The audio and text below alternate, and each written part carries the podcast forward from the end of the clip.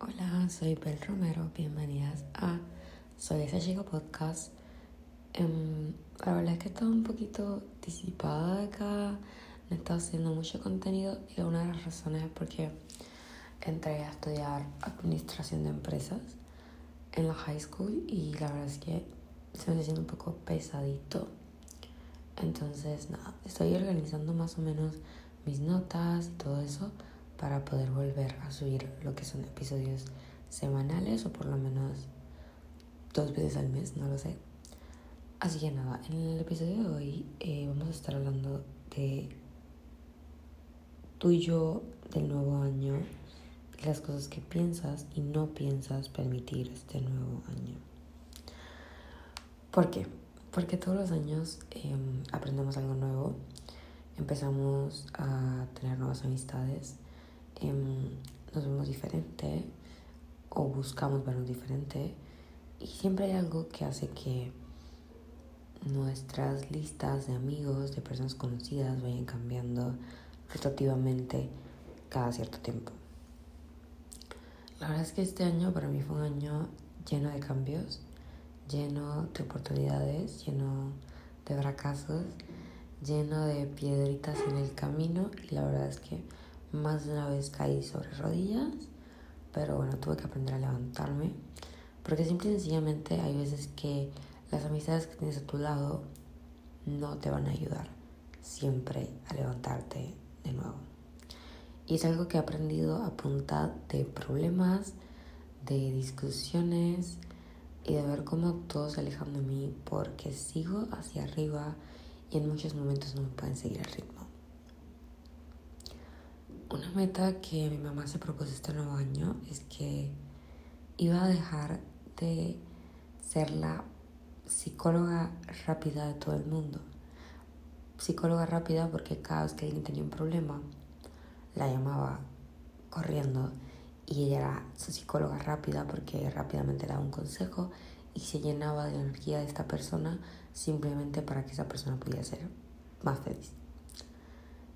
Y dada una conversación que tuvimos, empezamos a hablar de nuestras resoluciones, lo que queremos, lo que no en este nuevo año nuevo.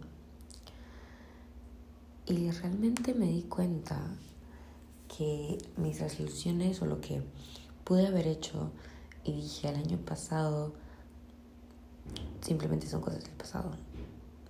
El año pasado había yo que salía de fiesta todo el tiempo que tenía una percepción muy inmadura de muchas cosas, que acaba de salir una relación un poco tóxica, un poco estresante.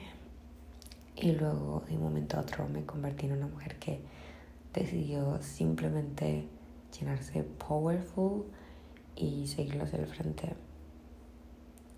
No te digo que cada año te quedes más solo, pero que te aprendas a saber que no puedes confiar en nadie Simplemente estás tú, tus metas y tus valores y eso va por encima de cualquier cosa. Si es un nuevo año, quieres ir al gimnasio, quieres empezar con alguna nueva meta, hazlo.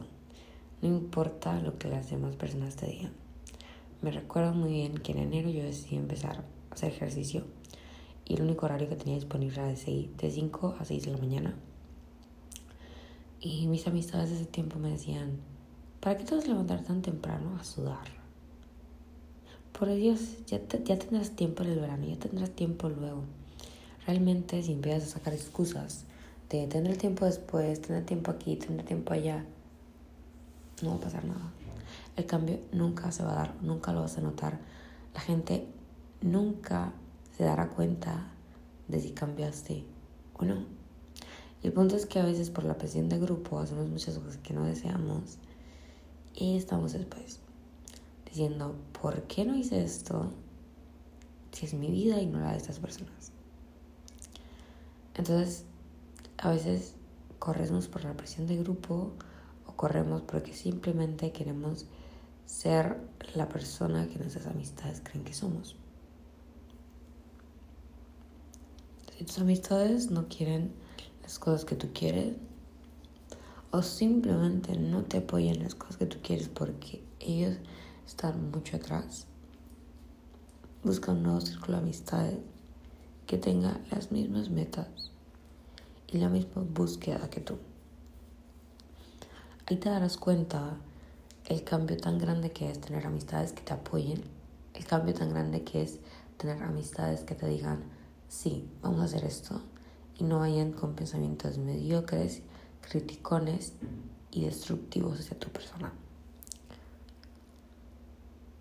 El año nuevo normalmente se ve como una etapa de cambios, pero el cambio no se da de diciembre a enero.